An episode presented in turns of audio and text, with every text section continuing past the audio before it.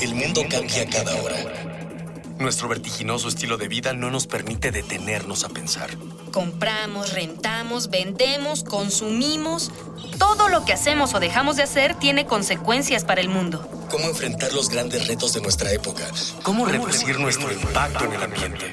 El Programa Universitario del Medio Ambiente Puma y Radio UNAM presentan Ambiente Puma.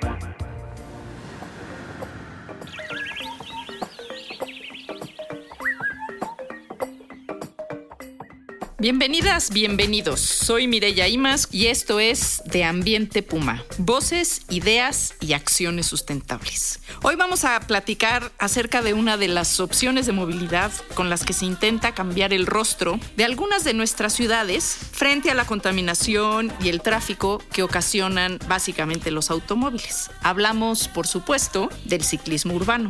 Para dialogar con nosotros hoy me acompañan Rogelio García Mora Pinto. Él es arquitecto por la Ibero y cuenta con estudios de posgrado en restauración y conservación de monumentos por la UNAM. Bienvenido, Rogelio. Muchas gracias por la invitación y un saludo a tu auditorio. Muchas gracias por estar aquí con nosotros. Él es fundador de Bicicletas Antiguas México, asociación que desde el 2010 organiza encuentros de coleccionistas, exhibiciones y exposiciones, destacando la vuelta a la bici, muestra reciente del Museo Franz Mayer, así como los mercados del trueque bicicletero, que lleva tres años de reunir a los amantes de las bicicletas antiguas.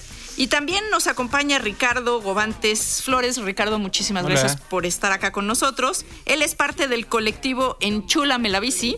Y bueno, pues muchísimas gracias a ambos por estar aquí con nosotros. Vamos a charlar, vamos a platicar del tema de las bicis en la ciudad. Y antes de entrar con ello, vamos a escuchar las voces de los estudiantes de nuestra casa de estudios con quienes dialogamos sobre sus percepciones acerca del ciclismo en esta ciudad.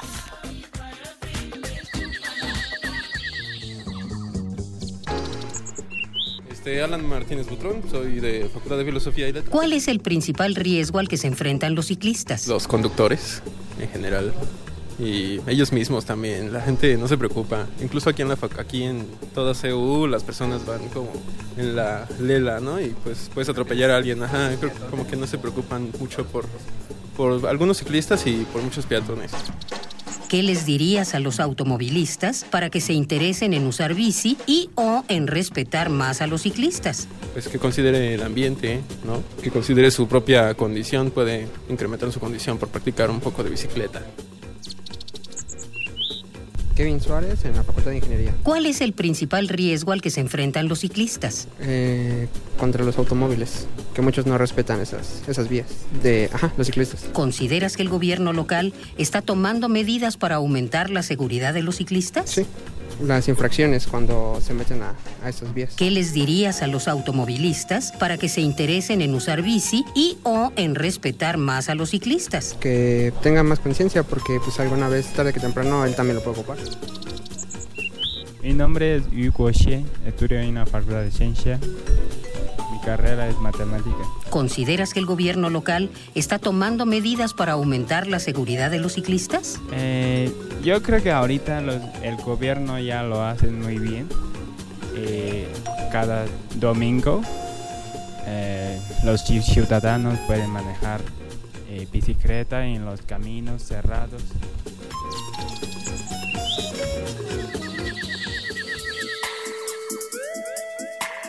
Rogelio, Ricardo, a ustedes, ¿por qué les gusta el ciclismo? ¿Quién de los dos se lanza primero? A ver, venga, Ricardo. Eh, a mí el ciclismo me gusta, pues eso, ya lo has dicho, es un transporte ya para mí, para los compañeros que, con los que trabajo. Muy rápido, muy divertido, muy eficiente, te ahorras dinero, haces ejercicio, produces endorfinas, ¿no? Entonces es un poco como una droga ahí, ¿no? Que necesitas al pedalear, ahí es, se vuelve pues una relación muy rara de describir, ¿ves? Pues, No, pues es un modo de transporte que nunca te deja varado, ¿no? Claro. y, y, Rogelio, perdón, tú, este, platícanos un poquito por qué el amor a las bicis antiguas, ¿de dónde nace, de dónde viene? En cuanto a las bicis antiguas, bueno, yo tengo una formación de restaurador, entonces obviamente tengo un amor por las antigüedades y por la historia particular de México.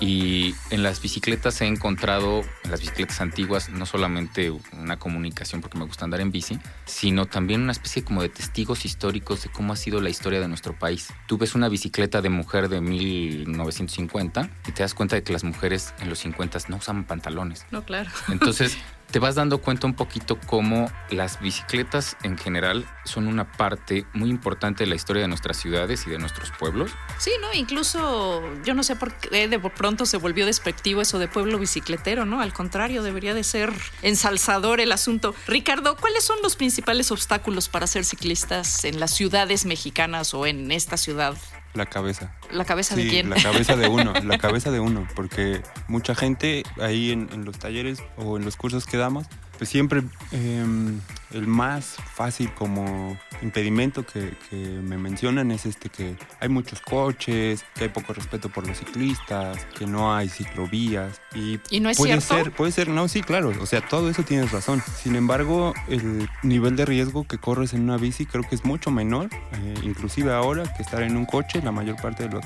accidentes mortales son de coche. Entonces, por ahí, pues sí, ese es el pretexto, pero es que el problema no es ese, sino que pues tenemos como este miedo. Y ahí lo que yo siempre recomiendo es que se junten con algún grupo ciclista. En la ciudad hay muchísimos y salen todos los días. Y es lo que hablábamos un poco, que vas muy seguro. O sea, tienes guía, tienes barredora, tienes bloqueadores, hacen un... ¿Qué, qué es barredora y qué es bloqueador? Para pues, ah, ponernos claro. en contexto sí, con el sí, léxico claro, claro. bicicletero. Claro, pues haz de cuenta, tú, cuando es tu primera vez, por ejemplo, hay grupos que siempre preguntan, ¿quién es la primera vez que viene al paseo, no? O ¿quién es la primera vez que nos acompaña? Y ya alzas la mano, ¿no? Y ya te dicen, no, pues bienvenido, rueda tranquilo, rueda seguro, yo soy tal, o sea, se presentan los guías, que es el que va hasta enfrente del paseo. Los bloqueadores son los que van a los lados en cada semáforo poniendo como una barrera eh, a través de su cuerpo y de la bicicleta enfrente de los coches para que el pelotón pase. Entonces van bloqueando los puntos para que el pelotón cruce sin ningún problema. Eso es lo que hacen los bloqueadores y pueden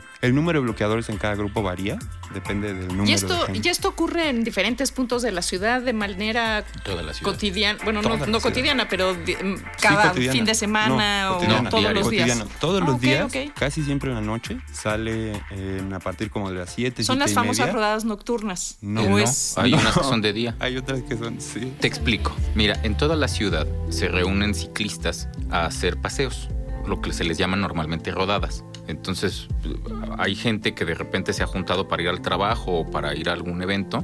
Entonces, se conocen en un grupo, en una colonia, en una zona de la ciudad, grupo de personas que les gusta andar en bici y deciden juntarse un día a la semana a salir a rodar por la ciudad. Eso pasa en toda la ciudad y, les, y, y se ponen nombres, abren su propia página de Facebook, O sea, son grupos que se van como Sí, autoorganizando. exacto. Y salen todas las semanas. Entonces, si tú tienes interés, pues yo te recomendaría aquí un comercial. Hay un grupo que se llama Rodadas MX, Ah, que se claro, dio a la claro, tarea claro, de mejor. juntar a todos, o sea, de hacer un directorio de todos los grupos que ruedan qué días a qué hora. Entonces, Oye, eso está súper interesante. ¿Te sabes el nombre se de la página o cómo Roda- se llama? Rodadas MX. Rodadas MX. Así lo puedes buscar en Twitter y en Facebook. Y en, si no tienes Twitter ni Facebook, es www.rodadas.mx. Ok. Entonces, entonces es muy bonito porque tienes un plano de la ciudad y te dice lunes, zona norte, sur, oriente, poniente, centro, a qué horas, qué grupos, a qué, ¿Qué horas nivel? salen y qué nivel. Porque dices, no, si está muy pro y yo soy un poco apenas Voy este, empezando. voy empezando pues, para que me meto en problemas. Y, pero es muy importante lo que está mencionando Ricardo. Tienes una vanguardia, una barredora, que es los que van haciendo el cierre atrás, para que vaya el contingente sólido. Realmente yo no sabía que existía toda esta movilización ya que está ocurriendo en la ciudad. Eso es, eso es lo interesante. Y es cuando, pero además esto es cuando,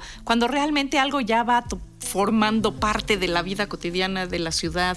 Este, usted que nos escucha, le invitamos a que nos envíe sus comentarios, dudas y sugerencias en Twitter, en arroba Pumambiente UNAM, en el Facebook, en Programa Universitario Medio Ambiente, y también escríbanos al correo info arroba puma.unam.mx. Y recuerden que este espacio lo construimos entre todos y todas, con sus voces, estamos hilando comunidad.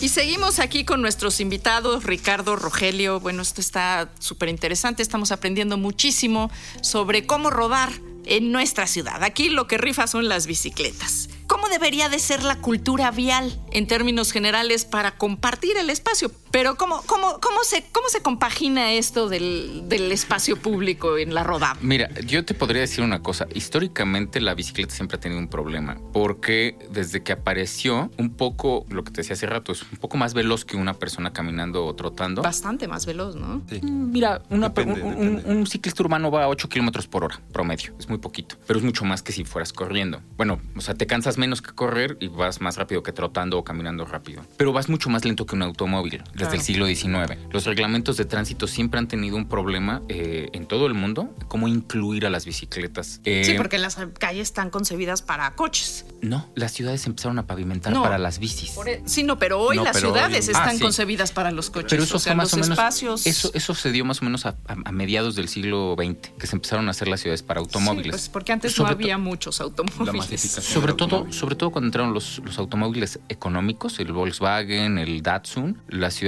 empezaron a ser más para automóviles. Pero bueno, lo que te quiero explicar de la movilidad es, en general, los reglamentos de tránsito en todo el mundo son más o menos los mismos. Cruzas por las esquinas, este, los vehículos más este, que van más lento van del lado derecho, pero básicamente si te fijas las reglas de movilidad en una ciudad son las mismas en todo el mundo. ¿Qué quiero decir con esto? Para nosotros ya es normal ver que alguien se estacione en la entrada de su garage en batería como si fuera un cajón de Claro, y estacionamiento. la gente no puede andar por la banqueta. Pero eso va más lejos. Los pasos peatonales no son para peatones, son para coches, para que no paren. Entonces tú estás en segundo lugar. Entonces bueno, la nueva y- política... Y sobre todo en esta ciudad nuestra, este, el peatón es así como el, el paria del espacio público, ¿no? ¿Cómo debería de ser la movilidad?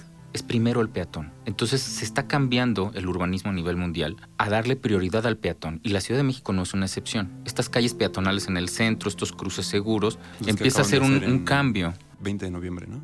La- en Miguel Hidalgo empezaron a hacer varios, en la ampliaron- Benito Juárez. Ajá, cuando amplían la, la banqueta y le dejan un espacio para el peatón, ¿no? Y o para... En la avenida 20 Sí, de la noviembre, es cierto, llegando ya casi Al a la Zócalo. plancha del Zócalo. Pero si te fijas, los cruces lo que hicieron fue que redujeron el, el- el- el radio de giro de un automóvil. Para los que no entienden eso, es que la banqueta entre las esquinas como que cierra para que el automóvil tenga que bajar la velocidad a la hora de dar vuelta y, las, y los pasos peatonales se ampliaron. El error histórico fue empezarle a abrir o sea, su al- majestad del coche. eh, su majestad del coche. Que, que sea mucho más equitativo el espacio, ¿no? Aquí se, de pronto se volvió a hacer ciudad para los coches. Claro. Totalmente. Y hay un punto en el que siempre eres peatón. Aunque uses automóvil, hay un momento en el que te bajas y eres peatón. Ah, Déjenme hacerles una última pregunta. ¿Por qué creen que México no es un país bicicletero como Holanda o Dinamarca? Yo discrepo, yo creo Yo que es también creo que bicicletero. sí es. De Ustedes dicen que Sí, México pero es un claro país que sí lo bicicletero. es. Lo que no Bueno, tiene sí. a lo mejor es la infraestructura de Holanda, pero la gente... pues, ¿Qué es porcentaje que- de la gente que se mueve se mueve en bici? Mira, no tengo ese dato, pero yo te puedo decir que Creo somos que uno- son como 100 mil viajes al día, 150 mil, una cosa así. Pero-. No, bueno, pues Pero- es muy poquito, ¿no? O sea, no somos un pueblo bicicletero. No, bueno, la Ciudad de México no te es voy, una Te voy a dar un dato nada más para que te des cuenta. Fuimos uno de los cuatro o cinco productores más grandes de bicicletas a nivel mundial. Tuvimos este, grandes ciclistas que se formaron en la calle. Las ciudades estaban llenas de bicicletas todavía en los años 50. Lo que pasa, yo te, te voy a dar una opinión breve, es creo que las bicicletas se fueron a las periferias o a las ciudades pequeñas, pero tú en la historia de cualquier mexicano, que te parece poca cosa, pero hay otros países que no lo pueden contar así, hay una bicicleta en la historia de todas las familias. Siempre hubo una bicicleta desde niño o de tu papá o de tu abuelo, y todo el mundo pedaleó, aunque fuera para echar rostro ahí dándole la vuelta a la cuadra, pero hay bicicletas en nuestra cultura, o sea, sí somos No, no, un no, país... por supuesto, eso es cierto. Pero sí creo que se fue a las periferias. Piensa, piensa en Es estas cierto, bicis, pero en las incluso es- vagabundo, todo el mundo tiene o en su casa o tuvo o sueña o soñó en algún momento con esas bicis, ¿no? O las es- chopper. Son bicis mexicanas los vagabundos, claro, es una como adaptación de las chopper, como decías, pero la marca es como ahora mismo, de hecho es el este Rogelio nos puede decir, se revaluaron, ¿no? Este de que la gente las un, un rato las tenía en sus azoteas, ahora ya salen otra vez bien caras, ¿no? Es un poco creo como esta historia que nos cuenta Rogelio. Ok, muy bien. Bueno, pues eh, estamos a todas y a todos los que nos escuchan a que nos sigan escuchando sobre ciclismo urbano en la siguiente emisión de Ambiente Puma, aquí en Radio UNAM. Y bueno, pues les agradezco muchísimo la presencia en los controles y la producción a Miguel Alvarado, al equipo de educación ambiental y divulgación del Puma, y por supuesto a Rogelio y a Ricardo, muchísimas gracias. Nos escuchamos el próximo miércoles. Una pequeña acción. Un cambio de actitud. Nuevos hábitos. Y nuevas formas de entender y relacionarnos con el mundo. Paso a paso. Aportamos un granito de arena. Para construirnos un futuro. El Programa Universitario del Medio Ambiente Puma y Radio UNAM presentaron Ambiente Puma.